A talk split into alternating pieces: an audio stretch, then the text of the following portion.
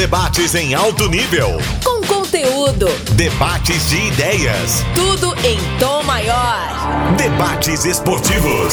O podcast para quem é apaixonado pelo futebol goiano.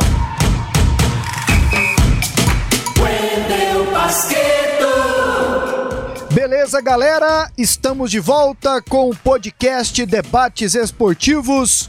Hoje no ar com a edição número 40. Que coisa linda! Edição número 40 e sempre com temas interessantes referentes ao futebol goiano. Hoje ao meu lado, o Charlie Pereira e também o Evandro Gomes, o mais sensato. Tudo certo, Evandro?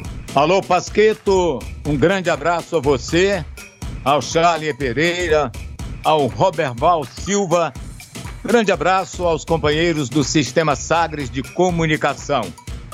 Assunto bastante delicado, mas super interessante, que é o problema financeiro que envolve os clubes aqui do estado de Goiás. Como de uma forma geral, o futebol brasileiro, Pasqueto. O Evandro já traz aí o tema, né? Eu falaria, mas o Vandinho tem autoridade para isso, sem problemas.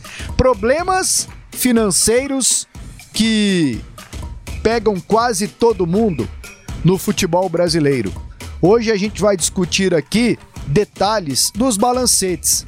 É porque, por lei, todo clube de futebol no Brasil, instituição esportiva, tem até o final do mês de abril para divulgar seus balancetes do ano anterior. E os nossos três times aqui na capital, os três principais, o Atlético, o Goiás e o Vila Nova, divulgaram. O Charlie Pereira, que está aqui com a gente, se debruçou sobre os balancetes. E eu admiro quem faz isso, porque não são documentos tranquilos de serem verificados. Tudo certo, Charlie? Tudo. Abraço para você, Pasqueto, tudo certo. Um abraço pro Evandro. Força nesse final de semana, Evandro. Sei o quanto deve estar tá sendo difícil para você com essa possibilidade real, ela existe, ela é palpável do Santos ser rebaixado no Campeonato Paulista. Já destaco logo aqui na abertura desse podcast a minha torcida para que isso não aconteça. Afinal de contas, um time tão simpático, tão tradicional, que tem tanta importância no futebol mundial, seria muito triste né, ver o Santos caindo para a segunda divisão do Campeonato Paulista. Por um lado, seria ruim para a cidade de, Santos. Talvez a gente tenha um outro olhar que poderíamos voltar a ter o tradicional clássico lá da Baixada, né? Santos e Portuguesa. Lá no Urico Mursa, Ursa, né? Lá na Vila Belmiro, grandes e grandes confrontos no passado. Pelé fazia uns 10 gols por jogo quando ia jogar contra a Portuguesa Santista. Pasqueto, realmente não é fácil né? São números, são detalhes comparativos em relação ao ano anterior, né? Muito os clubes trabalhando, a maioria deles né, num, numa zona de, de cenário negativo aqui no futebol goiano, só para se ter ideia, Vila e, e Goiás fecharam com déficit. O único clube que fechou no azul foi o Atlético. E esse é o tema. E para não ficar dúvida, Urico Mursa, estádio da Portuguesa Santista. Tiro de meta. É hora de colocar a bola em jogo. Bom, galera, como já dissemos aqui no comecinho do programa, a gente vai tentar explicar e mostrar um pouquinho da realidade financeira hoje, com base nos balancetes no Atlético, no Goiás e no Vila Nova. Aliás, de acordo com os documentos, o Atlético Clube Goianiense arrecadou em 2020 51 milhões 240 mil reais. O Goiás arrecadou 85 milhões 971 mil reais, enquanto que o Vila Nova arrecadou 7 milhões 756 mil reais. Muito dinheiro, uns com muito outros com menos e outro com bem menos, no caso do Tigrão. E o resultado final disso tudo, Charlie? Lá embaixo, quando vai terminando aí, né, todos os detalhes, todos os números, tem lá o resultado final. O Atlético foi o único, como eu destaquei agora há pouco, que teve superávit. 2 milhões e 600 mil reais foi o superávit do Atlético. O Goiás um déficit de 3 milhões. Estou arredondando aqui, 3 milhões de reais o Goiás fechou de prejuízo na gestão 2020. O Vila Nova um déficit de 2 milhões e meio. Né? Fechou no vermelho aí, fazendo um trocadilho com, com as cores do time colorado. Fechou bem no vermelho também o Vila Nova. O Vila não teve praticamente arrecadação. O grosso, que é talvez um contrato de televisão, o Vila não teve. Em 2020 disputou a Série C. Né, Série C não, os clubes não recebem pelo televisionamento. Ah, mas passou lá na Dazon, passou na Band, mas os clubes não recebem. Né, os, os clubes cedem os direitos, a CBF comercializa e paga passagens, hospedagens, alimentação, etc. e etc. O Goiás, se você for ver aqui o Goiás, ele teve mais arrecadação do que o Atlético. Por quê? Mas eles disputaram a mesma divisão, é porque o Goiás ele coloca no balancete, tinha que colocar mesmo a venda do Michael, parte do que ele já recebeu. Então ele, ele acaba tendo mais dinheiro do que o Atlético de arrecadação, mesmo assim gastou muito, muito, muito e mais. penso que essa é a pergunta. Você já deu detalhes aí? O Evandro vem com a opinião. O que o Goiás fez para terminar o ano devendo 3 milhões de reais? E aí, até para auxiliar aí o Evandro, lá em 2019, vou voltar lá na, na temporada 2019. O Marcelo Almeida no estúdio, aqui do Sistema Sagres de Comunicação, presidente do Goiás na época, ele disse para nós aqui: o Goiás está fechando com 2 milhões, 2 milhões e meio mês de déficit. Mês, isso mês. Quando chegou no final do ano, conseguiu se equilibrar porque o Goiás permaneceu na Série A, o Goiás teve negociação de jogador, no caso, né, a, a situação do Michael meio que equilibrou um pouco a situação, mas o Goiás eu não vi eu acho que ninguém viu, fazendo nada para mudar esse cenário. Tipo, tá fazendo agora. É, o que o, o que o Paulo Rogério tá fazendo agora, o Marcelo deveria ter começado a fazer lá atrás. Não fez. Explodiu. Que loucura, hein, Evandro? Vamos primeiro falar aqui dessa situação do Goiás. Arrecadou quase 90 milhões e terminou 2020 menos 3 milhões. Vai ser bom de gestão financeira assim lá longe, hein, Evandro? Então, Pasqueto, eu, sinceramente, isso é um assunto bastante complexo. Eu te confesso que o ideal seria para um economista discutir isso, um analista de corretora de bolsas aí no mercado, talvez o Evandro Júnior que mexe com isso, ou um contador bem experiente, né? Porque eu acho que os clubes, eu acho não, os clubes são obrigados a apresentar seus balanços até o dia 30 de abril, publicar em seus sites oficiais. Só uma pergunta para o Charlie. Todo mundo publicou normalmente, mostrando aí perdas e ganhos? Sim, sim, não houve, não houve nenhum tipo de, eu acho, de tentativa de, de desviar um número ou outro, maquiar. É, existem. A, é obrigado que os clubes contratem auditorias. Né, empresas para auditar essas contas independentes. Só um, só, só um detalhe que mostra o quanto existe, na minha opinião, seriedade nesse processo. Claro que um clube ou outro pode, de repente, no Brasil, sabe-se lá, tomar um, um, outro tipo de iniciativa. Mas só para você ter ideia, Evandro, e eu mostrei isso pro Pasqueto, Pasqueto, compartilhar com o Evandro aqui, é, a empresa ela faz um relatório inicial explicando o contexto da análise das contas. O Vila Nova, a empresa que, que, que fez o relatório do Vila Nova, ela mesmo se sente é, incapacitada de analisar alguns números, como por exemplo, é, os valores de dívidas do clube com conselheiros. Está na casa dos 57 milhões.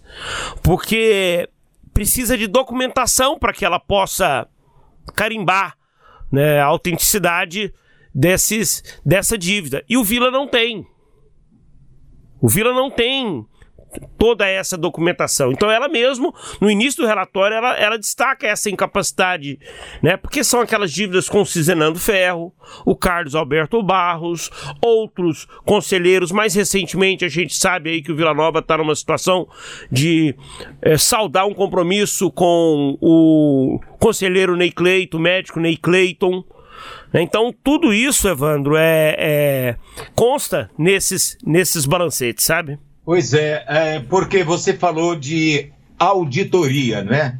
A auditoria ela serve para quê? Para dar uma confiabilidade no balancete, porque ela é fora, ela vem de fora. E aí os clubes têm que mostrar isso claramente.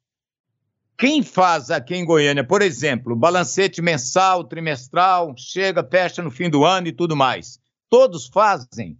A transparência é nesse sentido de você publicar mensalmente ou trimestralmente. E para finalizar na temporada o balanço total do que você ganhou, do que você perdeu, todas as projeções que você tem que fazer né, ganhos e perdas, dinheiro de televisão, dinheiro de bilheteria, dinheiro de marketing, dinheiro de transferência de jogadores, dinheiro de associados, enfim, tudo isso tem que ser mostrado. E eu acredito que os clubes daqui estão nesse caminho. Pelo que se, pela, pela, o que, pela maneira como o Charlie mostra a situação, o Pasqueto trouxe aí bem, o Goiás foi mal administrado com Marcelo Almeida porque ele, além de ter dinheiro de televisão, ele teve um dinheiro em caixa, deixado pelo Sérgio Rassi. E ali, ao que me consta, tinha auditorias. Não sei se uma vez ou duas vezes por ano. De uma empresa que fazia auditoria lá, salvo engano, na ordem de 150 mil reais, cobrava por cada auditoria. Mas o que foi mostrado nessa auditoria? Por que, que o Goiás, que tinha tanto dinheiro, dinheiro de televisão, de Série A, tinha dinheiro que ficou em caixa e termina a temporada lá embaixo devendo. Aí é má administração. O problema do Vila Nova. O Vila Nova é um time sofrido, né? Estava aí numa Série C, não tem dinheiro de nada. E dinheiro de campeonato goiano aqui de televisão não existe.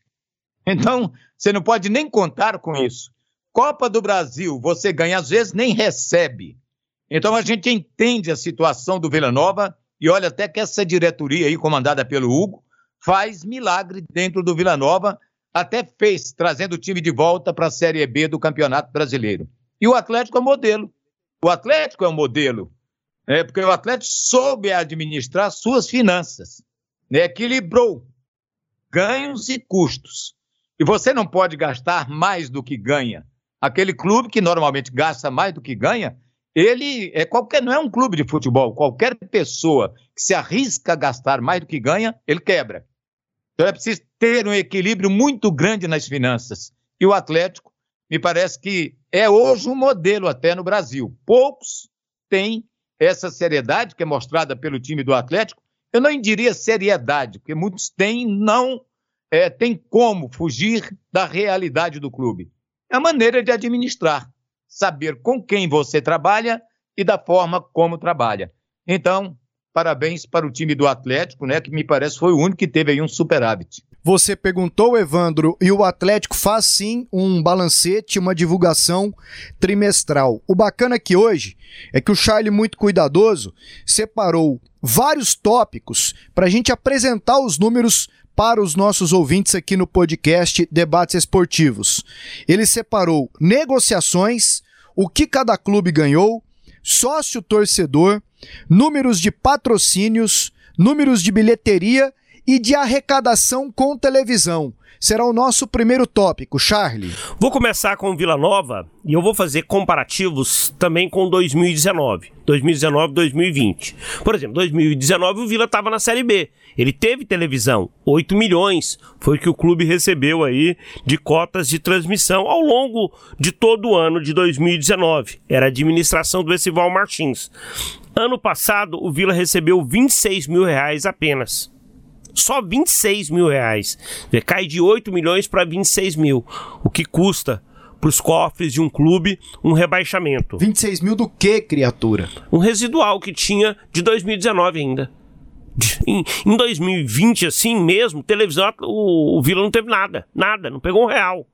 E olha que nós tivemos transmissão do Vila, né, de campeonato estadual, campeonato brasileiro da Série C, mas o Vila não ganhou nada. Quer dizer que a cota da Copa do Brasil de 2019, aliás, de 2020, ele já tinha antecipado? Sim, a primeira, a primeira cota já antecipou. Siga. Siga.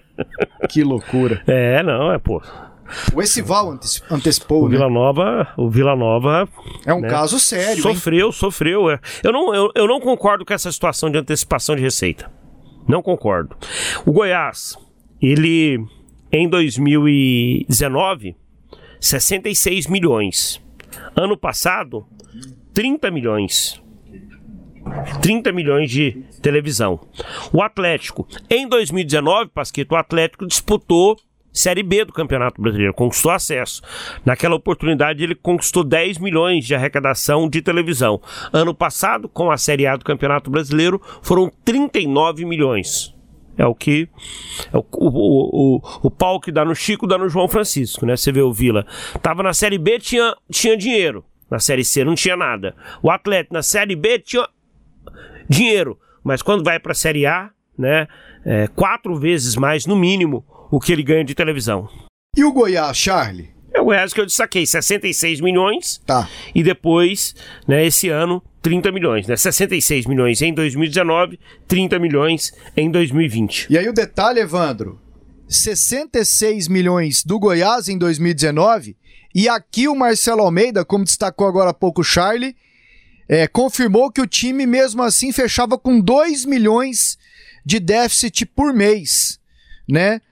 Vai ao encontro do que você opinou aqui agora há pouco. O Atlético melhorou naturalmente e o Tigrão comeu o pão que o diabo amassou com TV, hein, Evandro? Pois é, Pasqueto. É por isso que eu digo que, às vezes, até para tornar é, um balancete desse aí, um balanço financeiro do ano, de, de repente seria também interessante ter, porque é difícil compreender tudo isso. O Charlie teve que se debruçar aí em cima de todos esses balancetes para poder entender.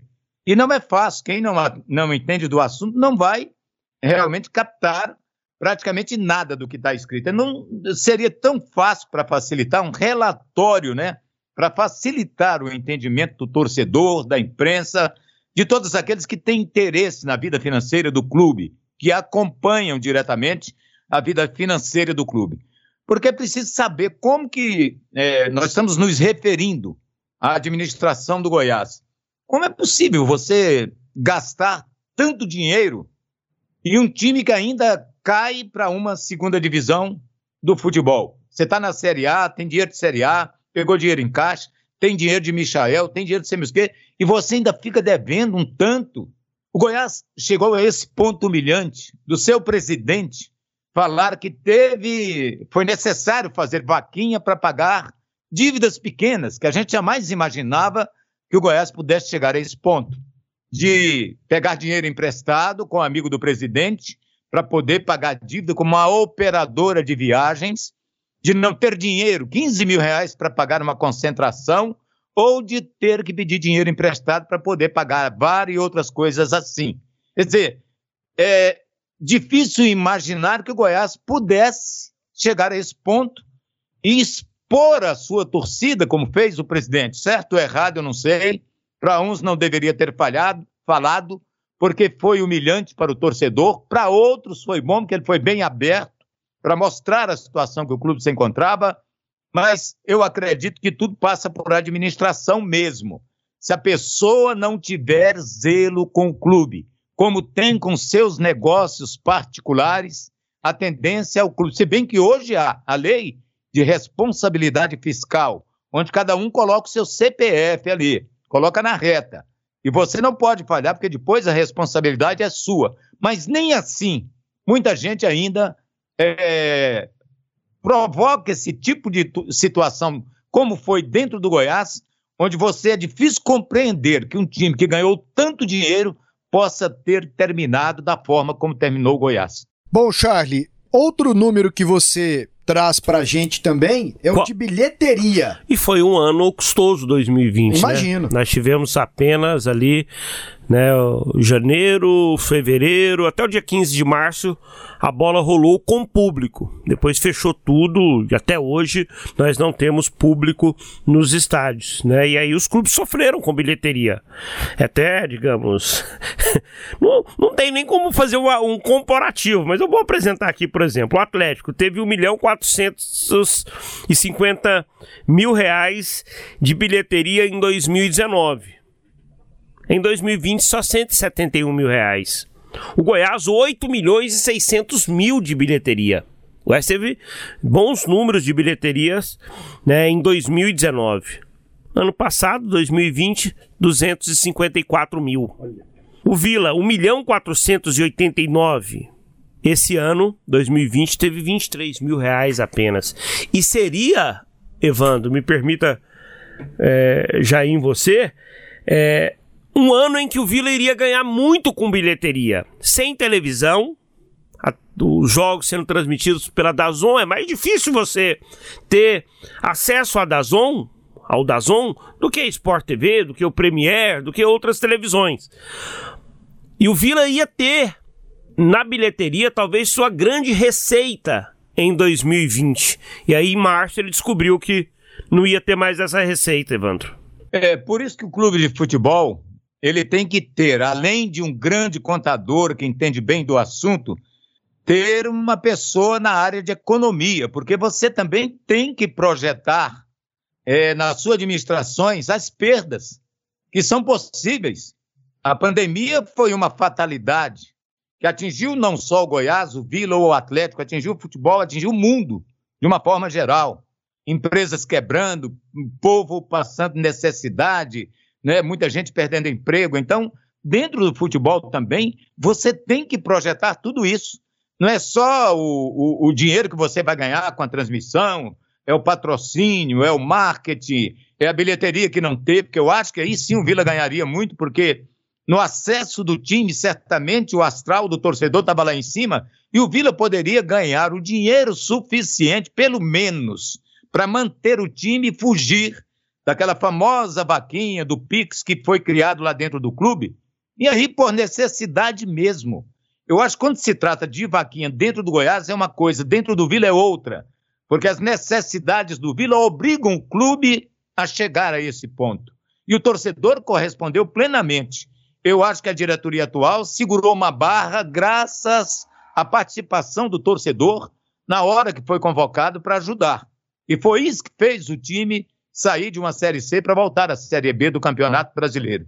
Situação é essa, porque poucos fazem essas projeções. Alguém projeta só o que ganha, quer dizer, é só o vinho que vai beber, mas não projeta os tomos que vai levar, Pasqueto. Sobre patrocínios, Charlie, o que você tem a apresentar aqui pra galera? Mesmo com o rebaixamento, o Goiás foi o clube que mais arrecadou neste item. Foram 4 milhões 870 mil. No ano anterior, o Goiás tinha arrecadado cerca de 6 milhões. Caiu, mas não foi uma queda tão grande, né? Dada a situação de pandemia. O Atlético, ele tinha faturado em 2019 2 milhões e 900 mil de patrocínios. No primeiro ano, de volta à Série A, foram 3 milhões e 700 mil. O Atlético aumentou nesse quesito. Né? Então, mesmo nesse cenário de pandemia, mas eu acho que a primeira divisão ela é fundamental para você ter patrocinadores querendo pagar um preço mais alto pela sua camisa, pela exposição. né? Então, o Atlético é, aproveitou esse, esse boom. O Vila, em 2019, tinha conquistado 1 milhão e 600 mil de patrocínio. Cresceu também o Vila. Mesmo na Série C, cresceu. 1 milhão 951 mil reais de patrocínios. Né? O Vila teve bastante patrocínio. Você lembra? A camisa do Vila, ela, ela, ela tinha, tinha vários patrocinadores, né? Até eu vi uma declaração do Paulo Rogério Pinheiro, presidente do Goiás, numa live com torcedores, onde ele diz, assim, olha, nossa camisa esse ano vai ser uma camisa com muitos patrocinadores. é um pouco do reflexo do que é um rebaixamento, do que é a necessidade de você adequar. Porque se você não não não tem tanto problema, você pode colocar um patrocinador só na frente, um patrocinador atrás, de repente um na manga. Agora, o Vila não, o Vila teve vários patrocinadores. Vários, vários, vários, porque precisou. E seguimos aqui, Charlie, com sócio torcedor. Teve perda ou teve ganho? Impressionante um dado aqui em relação ao Goiás. O Goiás, pelo menos no balancete apresentado, ele teve ganho no ano em que ele caiu. Ele teve 1 milhão e 600 mil de sócio torcedor de arrecadação nesse item, em comparação a 2019, quando teve apenas 1 milhão. O Atlético, deixa eu ir no Vila primeiro. O Vila teve 1 milhão e 109 naquele ano de 2019. Aí caiu de forma assustadora, por uma arrecadação de apenas 48 mil. Então, o sócio do torcedor do Vila Nova teve uma perda muito, mas muito grande. Acredito até que aumentou agora em 2021 com o time voltando para a série para série para série B, mas é aquela situação, né, Pasqueto, Evandro, sem o, o, o ingresso, sem o jogo, o torcedor às vezes ele ele deixa, ele abandona o plano sócio torcedor. Isso acontece muito no Brasil.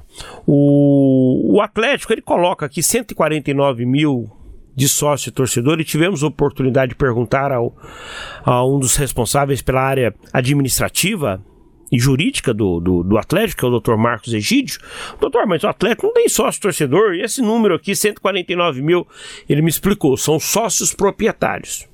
Eles, eles pagam uma taxa mensal e eles colocam como sócio torcedor, até porque eles têm entrada franqueada, essa situação toda. Mas o Adson Batista já disse, inclusive aqui no podcast, quando tivemos a oportunidade de entrevistá-lo, que a intenção dele, terminando a pandemia, voltando ao público, o Atlético ter um plano de sócio torcedor. Mas você procurou saber, a gente sabe que o Vila divulgou amplas campanhas, né? Campanha do manto, manto da virada, manto disso, a camisa essa, a camisa aquilo, fez live e tal e tudo mais. Eu não me lembro do Goiás ter, ter feito essa essa campanha com a galera para continuar tendo uma boa arrecadação. O que que foi feito pelo Goiás para que ele continuasse assim arrecadando?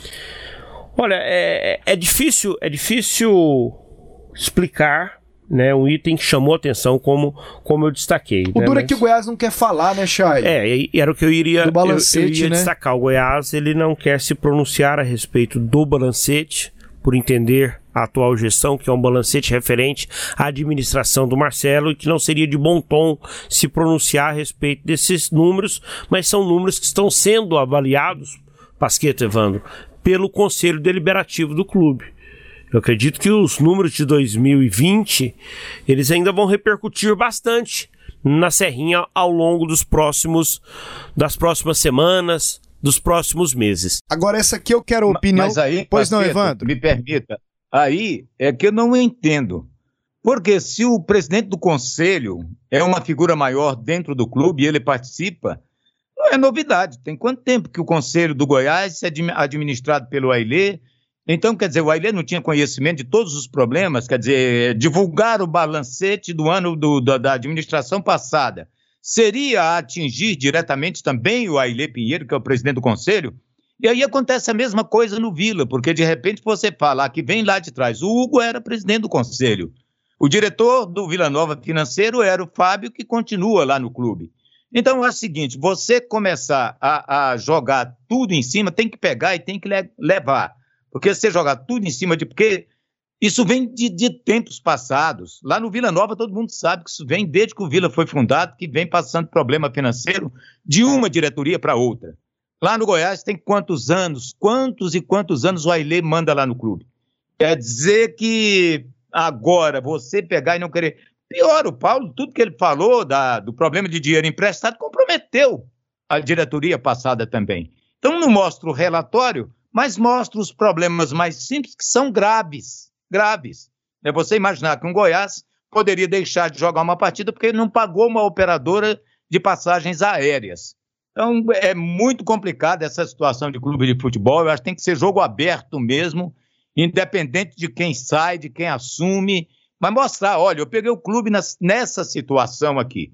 Foi assim, assim, apresenta o balancete, mas aí fica essa história, não que compromete. Então, você vai assumir a responsabilidade que presumivelmente não seria sua. E outra coisa, é, pegando o gancho do que o Evandro destacou, Pasqueto, eu vejo que os conselhos deliberativos eles precisam ser serem órgãos mais fiscalizadores. Sabe, o Paulo Rogério, é, aliás, o Marcelo Almeida dá uma declaração daquela, que é um retrato da realidade. Ó, eu estou fechando por mês 2 milhões. O que o conselho fez? Nada. Nada. Hein? Assim como o conselho do Vila também não fez nada na questão do Essival e lá no Atlético nem conselho tem. Sabe, assim, é preciso fazer. Eu falei, peraí, Marcelo. Eu tô sabendo aqui através da imprensa que você tá fechando 2 milhões aqui nesse mês. O que que tá acontecendo?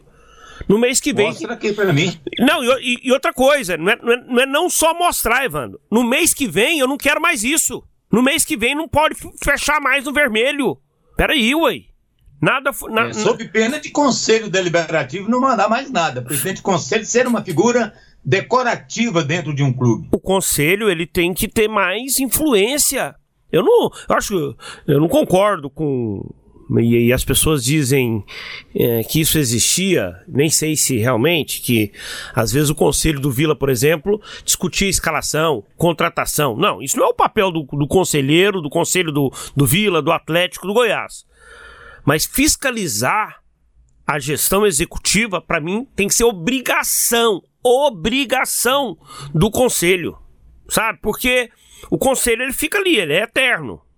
Né? O órgão ele é eterno, muda as pessoas. E o executivo hoje está o Marcelo, amanhã está o Paulo Rogério, depois de amanhã está o Edminho, depois está o, o João, depois é o Neto, depois é o Antônio, vai mudando. A última vez que eu vi isso acontecer aqui foi com, foi com o saudoso Paulo Diniz no Vila Nova, ele que recentemente é, morreu vítima da Covid-19. Era o presidente do Conselho Deliberativo do Vila Nova em 2012. E lá, meu amigo, foi pegando um monte de coisa estranha do presidente executivo Eduardo Barbosa até conseguir impeachmentá-lo. Se a situação naquele momento ficou ruim, poderia ter ficado muito pior. E o Paulo Diniz Caxias, como era, agiu dentro da lei da lei do Vila, que é o estatuto, foi lá, conseguiu destituí-lo. Lembro da questão do contrato do Cavalinho, que não era técnico e que tinha uma multa de quase 200 mil reais, algo imoral. Aliás, neste momento, estamos vivendo imoralidade no futebol, com a questão das vacinas aí, que é uma baita imoralidade. Entendeu? E foi a única vez que eu vi isso acontecer aqui. Um conselho deliberativo tomando as rédeas e batendo o pé. Ô amigão, você tá ficando doido? Dá licença que essa parada aqui eu vou pegar e você vai responder aqui sobre esse tanto de coisa estranha que tá acontecendo. Foi a última e única vez desde 6 de novembro de 2002 quando eu comecei aqui. Ah, teve outra. Me desculpe do, do Aile Pinheiro com o Cid Oliveira Reis também. Na venda do Felipe Menezes, que aí eles acharam que era pouco e miseravelmente instituíram o tal colegiado lá dentro do Goiás depois para fechar qualquer tipo é, de o... negociação. Agora, é, teve aquela, essa também. A, aquela situação do Cid, a partir daquele momento, né, se definiu uma, uma norma, uma regra, baixou uma portaria onde nenhum jogador do Goiás pode ser negociado abaixo da, da multa sem o aval do conselho. Eu acho até uma medida uma medida correta. Acho que é, é, aí, é, aí o conselho ele, ele, ele baixa essa norma, mas ele não vigia o presidente, a administração que fecha mensalmente no vermelho. Isso que eu não entendo. Outra situação também, a do Raimundo Queiroz. Né? Ele, a administração dele foi cercada por situações de difícil explicação. Foi parar na justiça, ele chegou a ser né, é, condenado pela administração. Aí, só depois que o conselho foi fazer auditoria, que foi tomar decisão. Por que, que não. A auditoria ela nem precisaria existir se o conselho tivesse a par do que está acontecendo no executivo. Então eu, eu sou super a favor de que o conselho tenha uma atuação mais forte dentro do executivo fiscalizando esses números. Falando em números, os nossos times aqui, Atlético, Goiás e Vila Nova, faturaram com negociações também em 2020, Charlie? O Atlético, por exemplo, 3 milhões 660 mil de negociações. Vamos lembrar aqui algumas. Edson, Jorginho, o Atlético pegou certamente Kaiser. alguma coisa pelo Kaiser, né? Não, Luiz Fernando foi 2018, viu, Vandinho? É, foi um pouquinho, mais- um pouquinho 18, antes. não, 18 não. 18 para 19, é. Então teve essas negociações aí. Ou 16 para No- 17, já tem um tempo, Luiz Fernando, É, já. Teve essas negociações no Atlético, que tinha em 2019 vendido apenas 550 mil Agora, reais. tem uns meninos da base também, que Júnior o Brandão Atlético... não ganhou dinheiro também com ele, não? Pode esse, foi- ser. Esse foi, um po- esse foi 2018.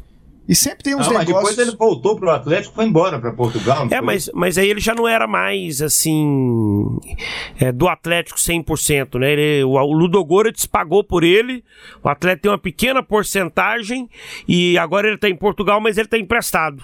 Aí não, não é uma venda.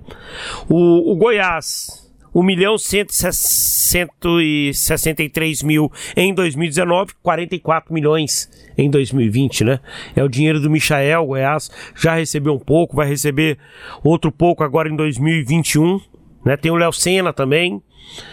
O Vila Nova, 805 mil, ali em 2019, o último mandato, último ano do Essival Martins.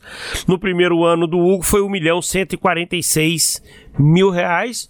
O Hugo que sempre nas suas entrevistas, ele disse certa vez aqui pra gente que o Vila é é, é preciso que o Vila seja um clube de negócios, espalhar jogadores para várias vitrines, para quem sabe daqui a pouco acertar uma grande negociação e, e ajudar bem, bem o Vila. Eu acho que essa grande negociação, apesar do Vila ter aumentado esse, esse número, ainda não, não existiu. Né? Ainda, não, ainda, não, ainda não chegou, né? mas existe a expectativa que, quem sabe, em 2021 o Vila faça uma grande negociação. É, o, o Hugo utiliza Lá de do um... Vila, quem saiu? Saiu Thales para fora do país, saiu Kaique recentemente, saíram uns meninos aqui para o Grêmio Anápolis. Quem mais? É, mas todas essas negociações são feitas agora em 2021, né? Elas vão entrar no balancete só no final do ano. O Vila teve muitos garotos que, que saíram, jogadores jovens, um deles o Eric, lembra do Eric? Foi lá para os Emirados Árabes, né? Ele, por exemplo, é uma negociação, teve o teve o Felipe, né? Não sei se o Felipe foi 20 ou 21, que ele voltou a ser negociado. Então, o Vila foram esses jogadores mais jovens, Evandro, que o Hugo acabou conseguindo espalhá-los por muitos clubes aí. É, o Vila precisava é, dar aquela matada, né? Igual o Foz do Iguaçu esses dias conseguiu com o menino lá do, do. Grêmio, o PP. Igual o Fortaleza conseguiu recentemente Mas o- com o Cebolinha. O Grêmio Anápolis vendeu um jogador recentemente por 6 milhões de reais Então, pra Portugal. Tá faltando essa dose de, de sorte também, misturada com competência pro Vila, né? Vai que acontece agora na final, no final desse ano. Aquela matada pra, pra dar uma, uma tranquilizada, entendeu, Evandro? Igual o Goiás Mas já conseguiu algumas hoje? vezes. É, quem você teria hoje em disponibilidade para uma venda assim? Não, João mas, Pedro não, mas tá é isso. meio lá, meio cá. Você tem ali o, o, o volante do que é da base também. É, quem mais que tem lá no Vila, assim, que poderia, de repente, render um bom dinheiro pro Vila? Não, não, mas Não eu tem nem. tanta gente, né? Não, mas eu nem falo desses que estão atualmente no clube. É o Vila é, se beneficiando dessas vendas menores em parceria que ele fez com outros clubes também. Porque ao que consta, ele tem espalhado jogadores por vários times do Brasil. Vai que um menino desse desencanta? Ó, quero comprar. Então tá bom, uma parte é do Vila, sabe? Tipo o, o Foz do Iguaçu com o, o PP. É PP, né, Charlie? Eu sempre confundo Sim, ele com o. Matheus Henrique, é o PP, PP. né? Então o Vila tá precisando dar essa matada. Ele nunca conseguiu. Pulo do gato, né? Exatamente. Tomara que seja agora. É, o Vila não é historicamente um, um clube de, de grandes negociações, né? Então precisa Você precisa lembra dar da maior da história do Vila? Qual foi? Considerando que foi uma negociação de um jogador só, o Rondinelli, um milhão e meio de reais pro Grêmio. É, em 2012. O Pedro Teve Júnior, aquela do, Pedro do Júnior Paulo, e Paulo Ramos, Ramos, do Pedro Júnior para o Grêmio. foi, foram 3 milhões e poucos. é, 3 milhões de reais, um pouco teve uma do mais. Fernandinho também, venda para o Santos, nem sei quanto naquela época, Pois é, mas foi vendido, né? Mas recentemente foram esses jogadores aí. E esses meninos exatamente. que foram para a Suíça. Mas aí foi, foi por menos. Parada obrigatória. Vamos ouvir e debater o que disse o boleiro, o professor, o Cartola. Solta a entrevista. Bom, nós temos aqui também entrevistas sobre essa questão dos balancetes. É, como já antecipamos aqui, o Goiás não fala sobre o tema, mas o Atlético e o Vila Nova falaram. O Hugo Jorge Bravo, presidente do Vila Nova, bateu um papo com o Charlie Pereira e falou sobre alguns números. perde uma centena de, de fios de cabelo, porque não é fácil, né? E aí você compara aí o que foi a arrecadação nossa com os outros dois concorrentes nossos aqui da capital. A gente tem aí em relação ao Goiás uma arrecadação inferior a 10% do que eles arrecadaram. Em relação ao Atlético, inferior acho que a 15%. Então é, é difícil, né? Mais um ano de muita luta e e graças a Deus nós fomos abençoados no final dessa temporada. Ficamos tristes pelo fato da pandemia ter nos tirado a possibilidade de termos terminado o ano no, no azul, apesar de que o fato de nós termos terminado no vermelho, para nós, é, que, que, que quando se coloca na balança a gente não vê dessa forma, uma vez que a gente pagou aí aproximadamente 2 milhões e meio em dívidas trabalhistas, nós fizemos em obras no clube mais de um milhão em obras. Então, vamos dizer, dentro de todo o sacerdócio que foi esse ano de 2020, começo de 2021, é, ainda a gente avalia ainda como, como positivo. É, Para quem for comparar aí o, os anos de 2019, 2020, aí pode analisar o carinho que a gente teve com o clube, buscando reduzir de todas as formas possíveis as despesas. Até para que o ouvinte tenha o entendimento que o Hugo disse sobre receitas, o Vila teve uma receita de 7 milhões e 700 mil, estou arredondando aqui, 7 milhões e 700 mil em 2020, enquanto o Atlético teve de 51 milhões 240 mil e o Goiás de 85 milhões 971 mil reais. Né? Todo esse cenário de pandemia foi problema para o Goiás, para o Atlético, para o Vila, para todos os clubes do futebol brasileiro numa, numa maneira geral. Alguns sentiram mais porque não tiveram né, o dinheiro da televisão por estarem disputando competições, digamos, de uma qualidade maior. E o Vila foi um deles. O Vila faturou só 26 mil reais de cota de televisão enquanto em 2019 foram 8 milhões. Esses 26 mil foi, foram de campeonato estadual, foram de campeonatos nacionais? Da onde veio esse dinheiro da TV, Hugo? Esse pouquinho desse dinheiro? Esse dinheiro foi referente a um residual da Copa do Brasil de 2019. Por falar em Copa do Brasil, você não teve a primeira parcela eh, da competição em 2020. É, nós não tivemos, já havia sido adiantada no ano de 2019, nós não tivemos esse privilégio aí. E a, par e a, a parcela referente à a, a, segunda fase da Copa do Brasil foi integralmente penhorada. Charlie, o Hugo foi bem direto, né? Foi bem claro quanto ao que você o questionou, né? Sobre esses números no balancete do Vila Nova. Eu, brin eu, eu comecei brincando com ele sobre perder cabelo, cabelo branco, né? Rapaz, eu fico imaginando, se administrar um clube sem dinheiro, sem dinheiro é algo que, que, que tira o sono, que realmente você perde dias da sua vida, né? Sacrifício, é família certamente cobrando em cima, esposa, né? Sentindo a falta, os filhos, é realmente uma, uma entrega né? E o Vila e o Vila é um pouco é um pouco disso. O Hugo destacou na, na conversa que eu tive com ele também, Pasqueto, Evandro, que o Vila ele fecha no déficit de 2 milhões e, e foi déficit de quanto? 2 milhões e, e meio por aí. Porém, o Vila pagou muita dívida. O Vila pagou muita conta por mais de 2 milhões de conta que o Vila Nova pagou Fez dessas, muito acordo dessas trabalhista. ações trabalhistas. Exatamente. O Vila, o Vila conseguiu desenrolar algumas situações. Tem muitas para serem desenroladas, mas isso é um ponto positivo aí, sem dúvida nenhuma, nesse ano de 2020. Aliás, o Vila hoje só tem uma ação contra ele, né? que é do Dimba. E É, que nem na- é do ano passado, é desse ano agora. Em 2020 só foi uma. Ah, não, é de 2020, 2020. mesmo. Do Dimba, atacante que esteve aqui no Goianão e não aceitou os termos para rescisão de contrato.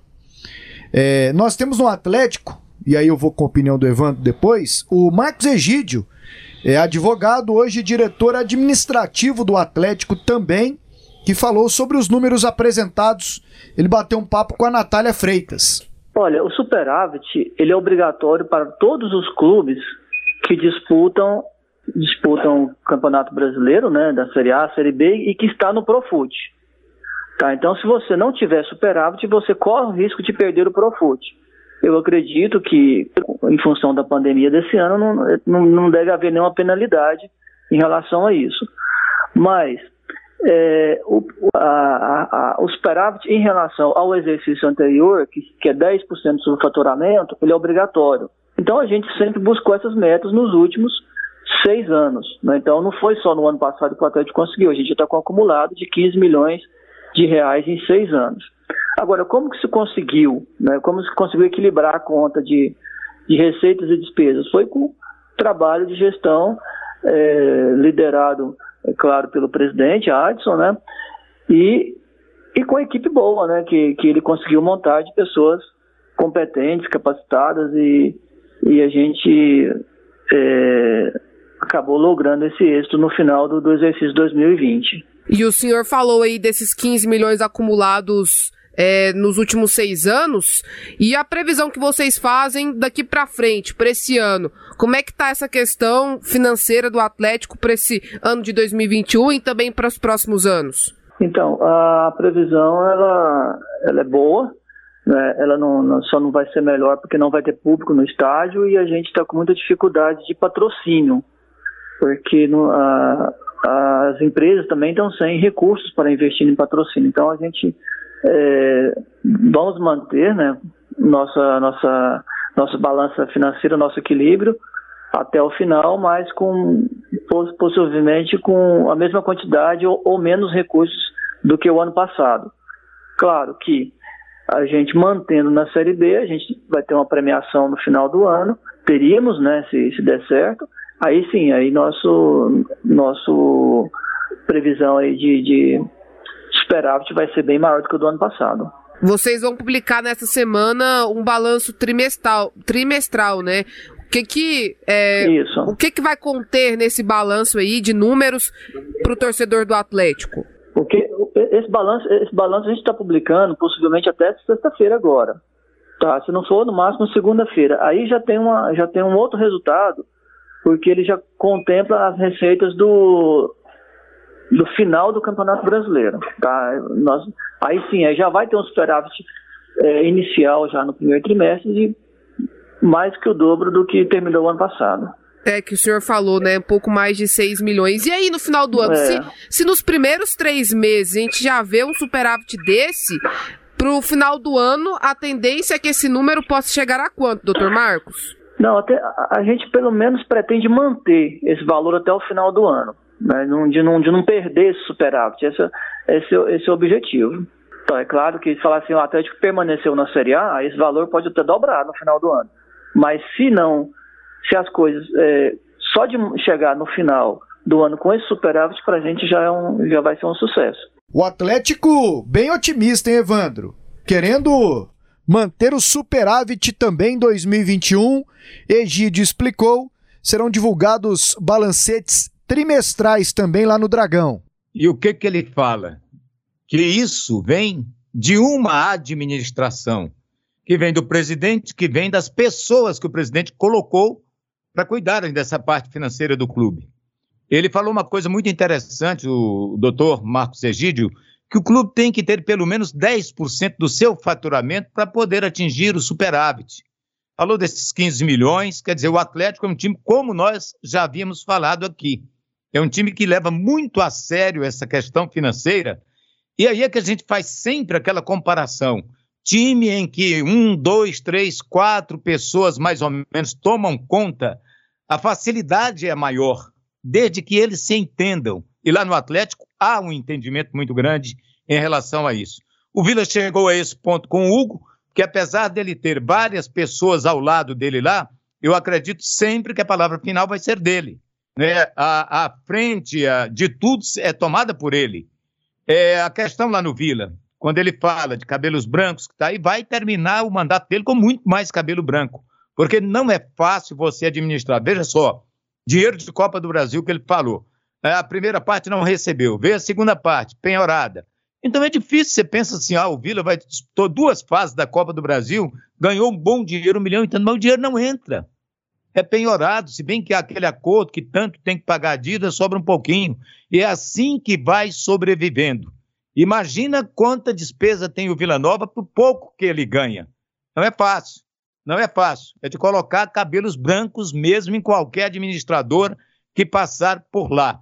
É bem diferente do Atlético, né? Que vive essa situação tranquila, navegando em águas mansas, voando em céu de brigadeiro e tudo mais. Tá assim time quando está numa fase boa, tudo dá certo. E é o que acontece com o Atlético Pasqueta. É, e é bom a gente apresentar os números para o torcedor ficar ligado e ver para onde está indo o dinheiro do clube dele. O dinheiro é do clube, não é do dirigente. Aliás, o dirigente passa, o clube fica.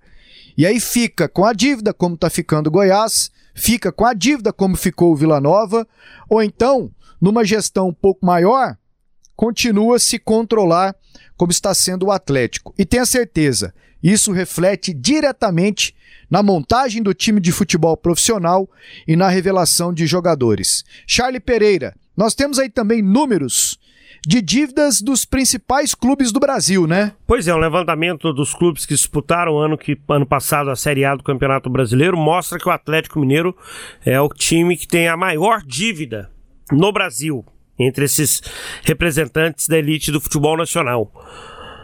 1 bilhão e 200 milhões. Essa é a dívida do Atlético Mineiro. 1 bilhão e 200 milhões. O Cruzeiro vem em segundo com 962 milhões o Corinthians em terceiro com 949 milhões, o Botafogo com 946 milhões é o quarto colocado e o Internacional é o quinto com 882 milhões. Né? Aí depois vem o Vasco, o Flamengo é o sétimo. O Vasco tem 830 milhões de dívida. O Flamengo, muita gente sempre falava assim, o Flamengo é o time que mais deve no Brasil. A dívida do Flamengo já foi maior. Hoje ela é de 680 milhões. O seu Santos, Evandro, deve 539 milhões. O seu Palmeiras, ah, tá. Pasqueto, deve 6, 565. Vocês devem um pouquinho mais que o Santos do Evandro Gomes. Aí você pega a dívida do Goiás. É o 17 no ranking do ano passado da Série A. A dívida total do Goiás porque aí a gente está falando sobre dívidas trabalhistas, dívidas é, fiscais, impostos, tudo que os clubes não, não pagaram. Né? É uma dívida de 60 milhões. A dívida do Atlético total é de 33 milhões. O Atlético é o 19. Na Série A do ano passado, o time que deve menos é o Ceará, com 26 milhões. Então tá aí apresentada né, a situação né, final aí de, de, de, muitos clubes, hein? 1 bilhão e 200 situações. 1 bilhão e 200 situações. milhões o Atlético Mineiro, Evandro. Eu vejo isso aí o seguinte, o Atlético não perdeu a pompa, continua soberba, contratando Hulk, pagando salários de um bilhão de reais, né? E, e devendo tanto. Aí é que eu questiono, não tem alguém superior ao presidente do clube, conselheiros e tudo mais, para olhar essa situação, porque daqui a pouco chega no mesmo ponto que chegou o Cruzeiro. Segundo de Série B e continua devendo. E não tem de onde tirar, não sabe se volta para uma Série A para recuperar um pouco da dívida, e o Atlético continua. Ah, tem o pessoal que investe lá da MRV, que está construindo arena, tudo, mas um dia a conta vai chegar.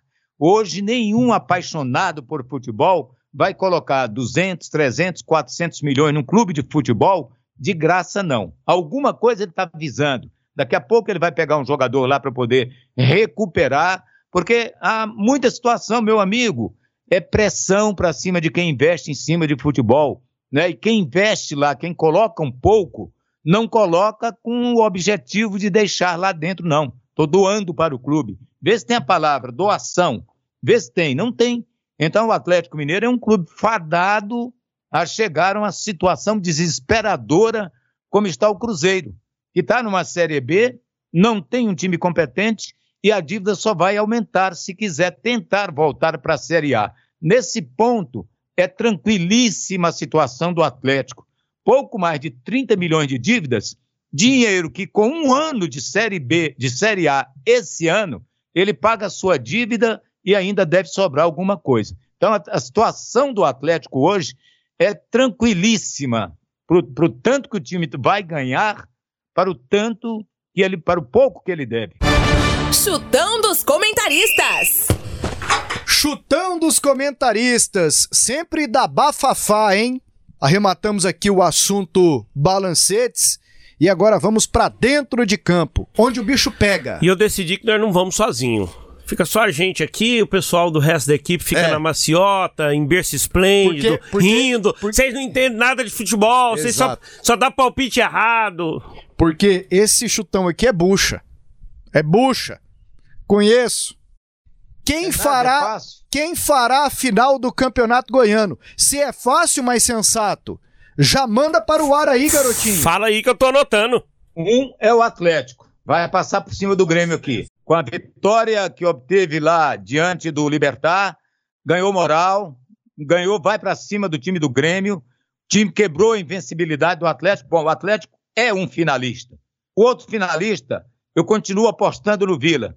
E vou mais, hein? Acho que o jogo vai acabar empatado e a emoção virá nos pênaltis. Vila e Atlético na final. E aí, Charlie Pereira? Atlético e Vila, para mim, serão os dois finalistas do Campeonato Goiano. E você, Pasqueiro? Eu vou só depois de todo tava, mundo. Você, tava, você disse que tava me esperando. Eu vou só depois de todo mundo. Então chama a galera aí. Vamos lá com Kleber Ferreira. Quem faz a final do Goianão, Kleber? Atlético e Aparecidense. Essa para mim será a final do Campeonato Goiano deste ano. O Vila não fez o dever de casa, não venceu o primeiro jogo na sua casa e agora tem que decidir na casa do adversário e a Aparecidense passa a ser favorita. E o time do Atlético tem todas as condições para tirar um gol de diferença no jogo de volta contra o Grêmio Anápolis. Atlético e Aparecidense, para mim então, serão os finalistas do campeonato deste ano. Agora Natália Freitas. Quem decide o Goianão? O Vila Nova desperdiçou a oportunidade de abrir uma vantagem jogando no Oba. Então, na minha visão, como a Aparecidense joga muito bem no Aníbal, vai passar a Aparecidense, que deve enfrentar o Atlético, que jogando com força máxima no domingo, deve reverter a desvantagem do primeiro jogo contra o Grêmio Anápolis. Então, para mim, Atlético e Aparecidense farão a final do Goianão 2021. E da Natália eu vou para o José Carlos Lopes. Apesar de estar em desvantagem, eu vejo que o Atlético será um dos finalistas do Campeonato Goiano e favorito para conquistar o tricampeonato. O outro finalista é muito difícil. Pode ser o Vila, pode ser a Aparecidense. Mas se é para jogar na loteria, eu jogo no Vila Nova. Vila Nova e Atlético a final do Campeonato Goiano. Beleza, Lopinho. Aqui o Paulo Massad também dá a opinião dele. Para mim, a final do Campeonato Goiano será entre Atlético e Vila Nova. Vejo o time atleticano superior ao Grêmio Anápolis, vai utilizar o time titular agora e deve reverter o placar da primeira partida. E o Vila Nova vejo ligeiramente superior à Aparecidense e apesar de decidir fora de casa, também deve conquistar a vaga para a final. Ok, ok, Massad. E o craque Tim? O que acha? Quem faz a final do Goianão, Tim? Os dois jogos das semifinais do Campeonato Goiano 2021 ainda estão em aberto. Para mim, o Atlético ainda continua sendo o grande favorito e deve reverter essa vantagem que tem o Grêmio Anápolis e chegar à decisão do Campeonato Goiano. Do outro lado, o Vila Aparecidense, um confronto muito parecido, muito equilibrado, mas eu ainda acredito que o Vila Nova consiga chegar na final para enfrentar o Atlético, porque tem um meio campo com muita qualidade. O Goiás está fora, mas você vai opinar também, André Rodrigues. Cobre o Goiás, mas vai opinar aqui também.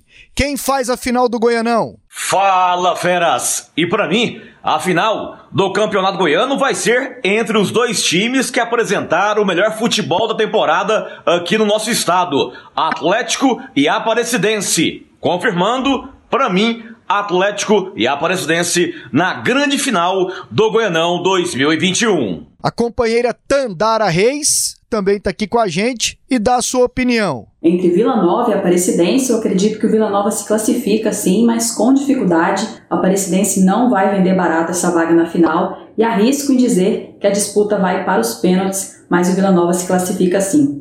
E entre Atlético Goianiense e Grêmio Anápolis, acho que o Atlético consegue reverter a vantagem do Grêmio Anápolis. É o melhor time do campeonato, tem um elenco muito qualificado e vai conseguir reverter esse 1 a 0. Portanto, a final do Goianão 2021, na minha opinião, será entre Atlético Goianiense e Vila Nova. E da Tandara, vamos para o Rafael Bessa. Quem decide o Goianão 2021, Bessa? Eu acredito na final Atlético e Aparecidense. O Dragão, embalado pela vitória fora de casa sobre o Libertar, vai conseguir bater o Grêmio Anápolis mesmo depois de ter perdido por 1 a 0. E o Vila Nova, para mim, não vai conseguir segurar a Aparecidense jogando no Toledão. André Isaac, quem faz a final do Goianão? A Aparecidense não perdeu para ninguém em casa e só tomou um gol. Vai passar pelo Vila Nova. E o Atlético, com o time titular, passa pelo Grêmio Anápolis. Então, Atlético e Aparecidense. É isso aí. Tem também o Arthur Barcelos, o Marabá, para encerrar aqui a lista. E aí, Marabá? Eu sempre falo Marabá, cara. Você já pediu para eu não falar. E eu falo assim.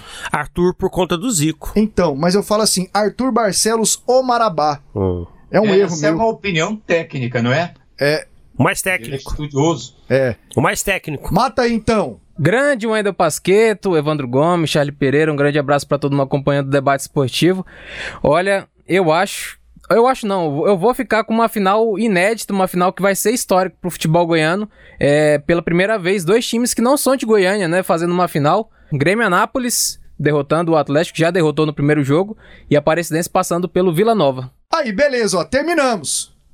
Todas as opiniões aqui do nosso chutão dos comentaristas. Vamos para outro quadro agora? Vamos para outro quadro agora. O Atlético na Sul-Americana. Pasqueto, quem são os finalistas? Você já viu? Não pipoca, não. Não Você pipoca. já viu o William Bonner dar opinião? Claro que dá, de vez em quando ele dá. Não ué. dá, rapaz. São momentos Não raros. dá, não dá. O Boris Casoy dava lá. O Bom. William Bonner não dá opinião, não. No principal Você tá, mais, telejornal. você tá mais pra Boris do que pra No Bonner. principal telejornal do país, o William Bonner não dá opinião, entendeu? Não serei eu a contrariar esse preceito do jornalismo. Vai que pipocar? âncora é âncora. Isso é uma vergonha. Você não dá esse, esse, esse palpite. Tá com medo?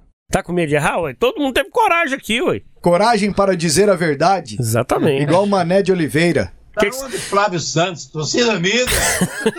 Torcida amiga, é o seguinte. É o tal do É o negócio. tal do negócio. Pode dar Grêmio, mas pode dar Atlético.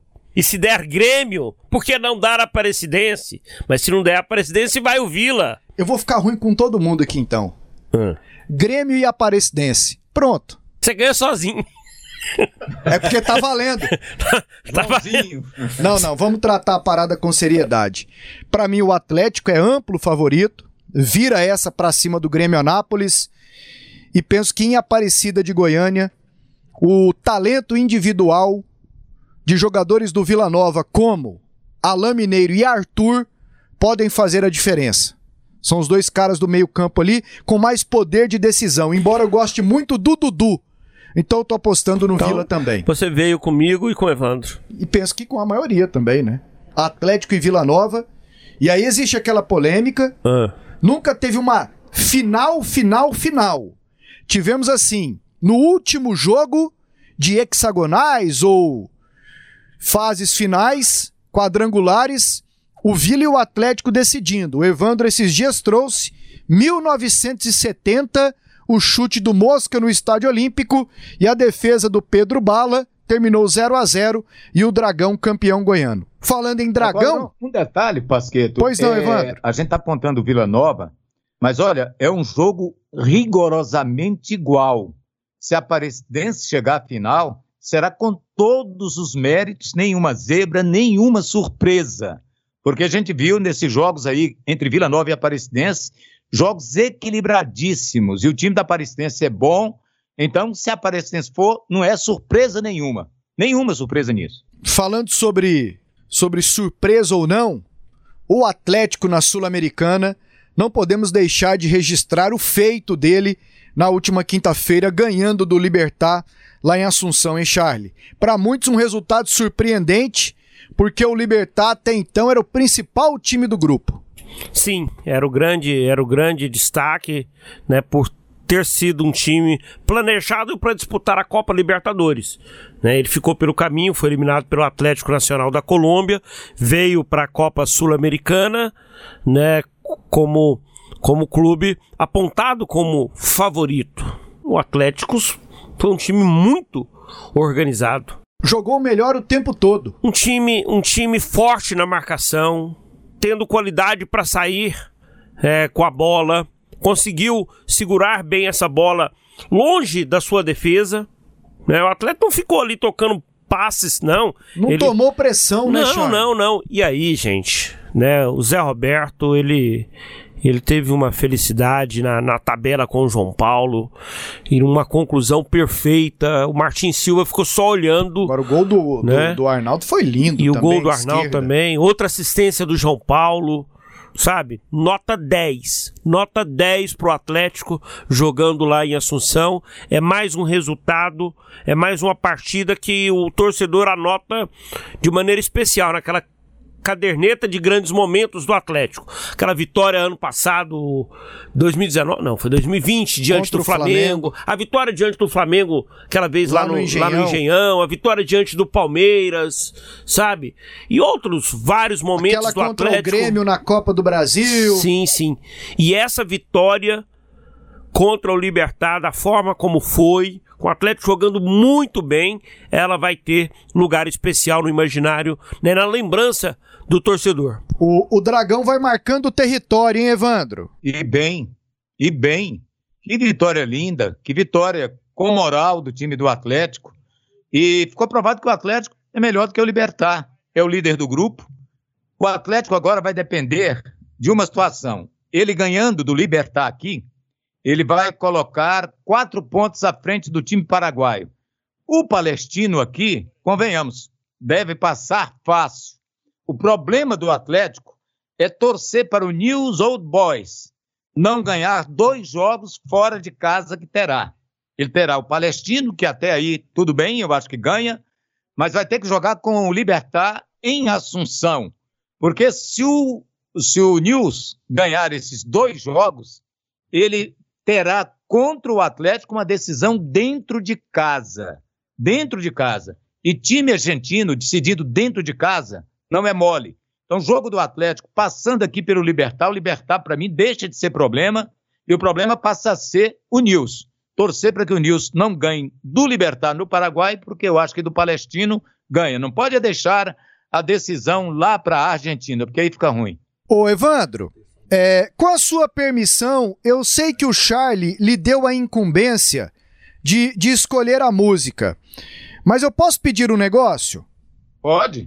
Podemos terminar o podcast, e aí sua música, eu prometo, fica para outra edição, com os gols do Atlético ao som de Fui num baile em Assunção? Que tal? Capital do Paraguai, onde eu vi as, para- as paraguaias sorridentes a bailar. Podemos matar linda. assim? Terminar assim? Alô, Pedro, claro, com o maior prazer. Não seja por isso. Fique à vontade. Vamos lá então. Essa homenagem pra galera atleticana. Foi ótimo podcast. Valeu, Evandro. Valeu, Charlie. Até a próxima, galera. Foi num baile em Assunção, capital do Paraguai, onde eu vi as paraguaias sorridentes a bailar. Já vamos pra reta final do primeiro tempo, por enquanto segue 0 a 0 Vamos, Dragão, capricha aí, tabelou, Zé Roberto, que golaço! Que golaço!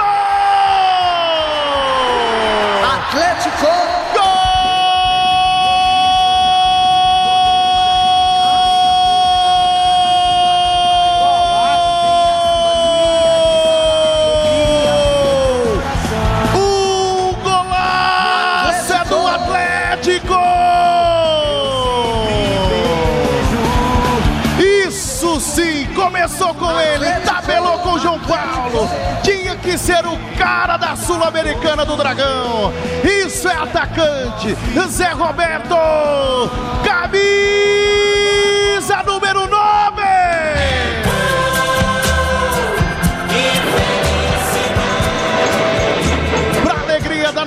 rubro-negro espalhado por esse mundão afora, acompanhando a transmissão no Sistema Sagres. É gol, é gol do Zé. É o Zé Roberto marcando mais um dele na Copa Sul-Americana. Abrindo o placar no Paraguai. Pra alegria do Jefferson, da Daniele. Mandando um abraço também pro Ronaldo, lá no setor Urias Magalhães. Torcedores fanáticos do Dragão. Também do grande Claudião. Para o Dragão. Gol do Zé Roberto. Zero para o Libertar.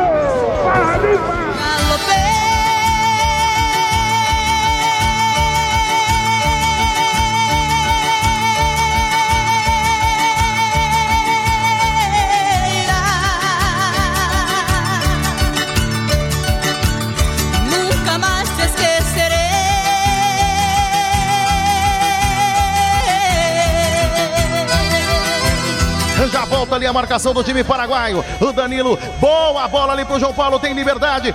Vem agora Dragão. Quem sabe agora o segundo. Arnaldo costurou, levou, pé esquerdo, bateu!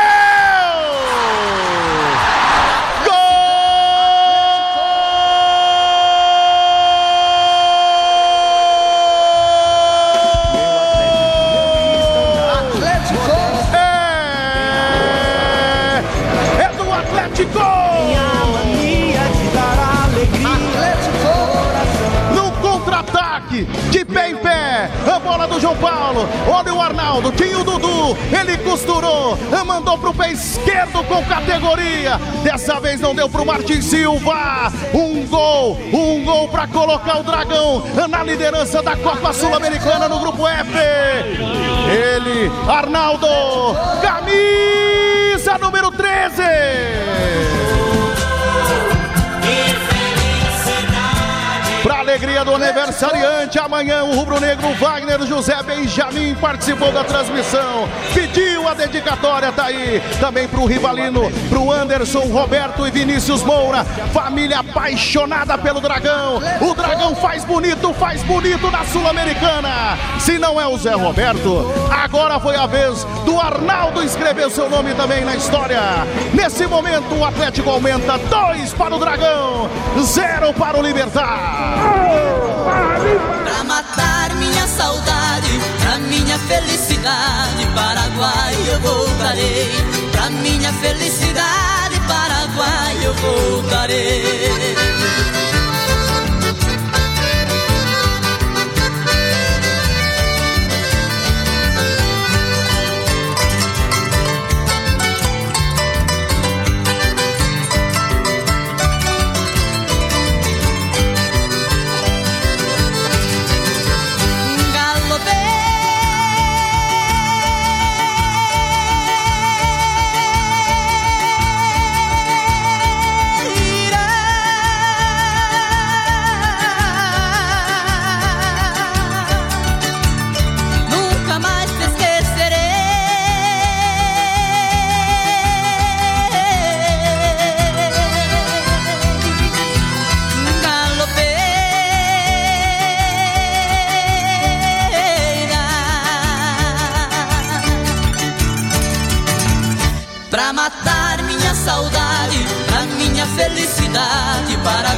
Eu voltarei. Pra minha felicidade, Paraguai eu voltarei.